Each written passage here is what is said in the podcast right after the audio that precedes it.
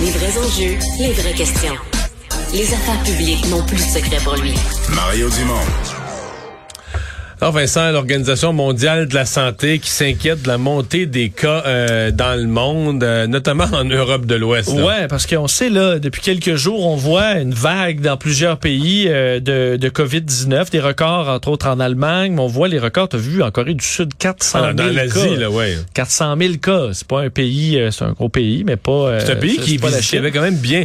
Écoute, je me souviens, il y avait eu une grosse éclosion au début là, dans une, euh, une espèce de camp religieux où une dame avait amené la COVID. Oui. Puis là, après ça, il avait dit ça arrivera plus jamais. Des 40, 50 cas, là, ça arrivera plus jamais. Puis il avait contrôlé la COVID depuis ce temps-là d'une façon euh, quasiment euh, impossible. C'est un pays modèle euh, là-dessus. On comprend que contre Omicron, euh, notre façon de faire, avant on l'a découvert nous, au Québec il y a quelques mois, euh, notre façon de faire ne fonctionne pas ou presque face à Omicron qui est tellement contagieux.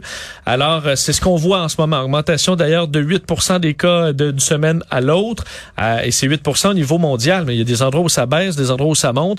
11 millions de cas signalés à l'OMS. Et surtout, c'est qu'il y a une réduction significative de tests de dépistage parce que les pays, comme c'est arrivé chez nous, ben, à un moment donné, le système de dépistage devient complètement saturé puis se, se, se défait. Euh, c'est ce qu'on semble voir avec BA2, là, le sous-variant de Micron qui arrive, variant le plus contagieux que nous ayons vu jusqu'à maintenant. C'est ce que dit euh, l'OMS aujourd'hui. Euh, et euh, une des questions, est-ce que nous, euh, est-ce que ça nous attend ou est-ce qu'on est protégé par la précédente vague? Moi, je veux, je, je veux voir quelqu'un se lever et puis dire, ah, là, la vague qui arrive en Europe, ça arrivera pas ici. Là.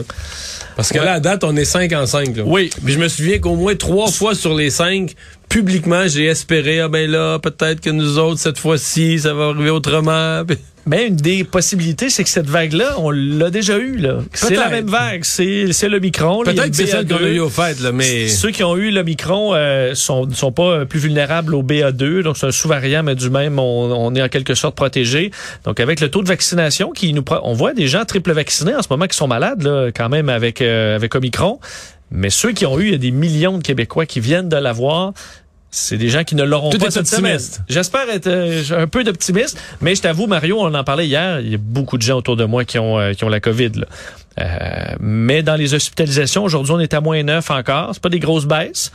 Euh, on est peut-être plus à un niveau stable. Ça baisse plus là, depuis une semaine. Moins 10 aux soins intensifs, par contre. Ouais, ça c'est bon. Là, on est à 56, 11 décès. Euh, mais oui, disons que c'est à surveiller alors qu'on retire euh, toutes les mesures, la situation ici et dans le monde.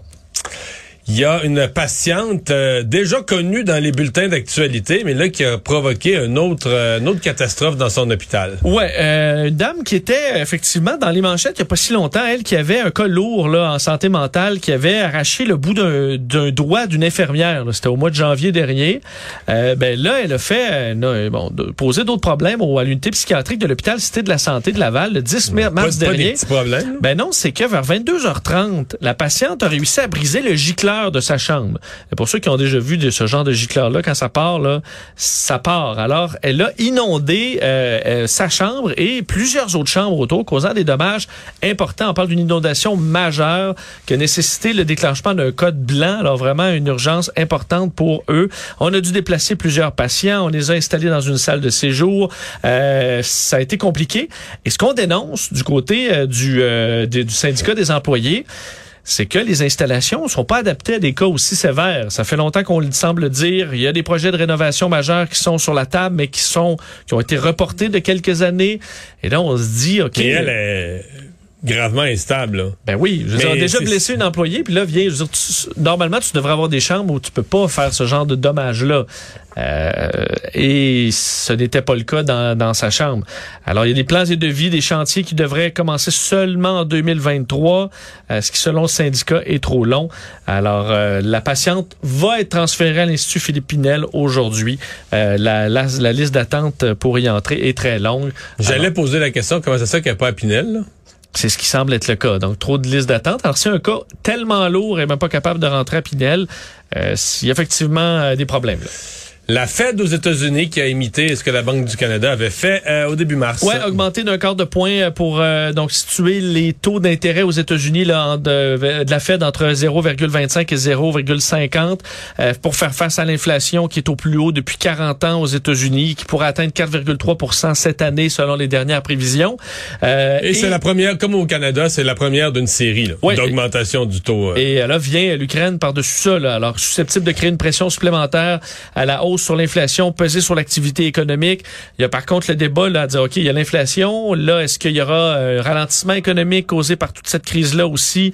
Euh, ben, c'est un, une première étape et pourrait effectivement euh, y en avoir d'autres dans les euh, prochains mois et Ottawa qui veut lutter contre la désinformation. Oui, il y a des problèmes avec ça, on le sait. Euh, ça inquiète Justin Trudeau dans la plupart de ses discours récemment, là, à la fois sur la question de la pandémie, sur la question de l'Ukraine, euh, parle des problématiques de désinformation, le, les convois, effectivement aussi là, à Ottawa, il avait fait référence beaucoup, Justin Trudeau.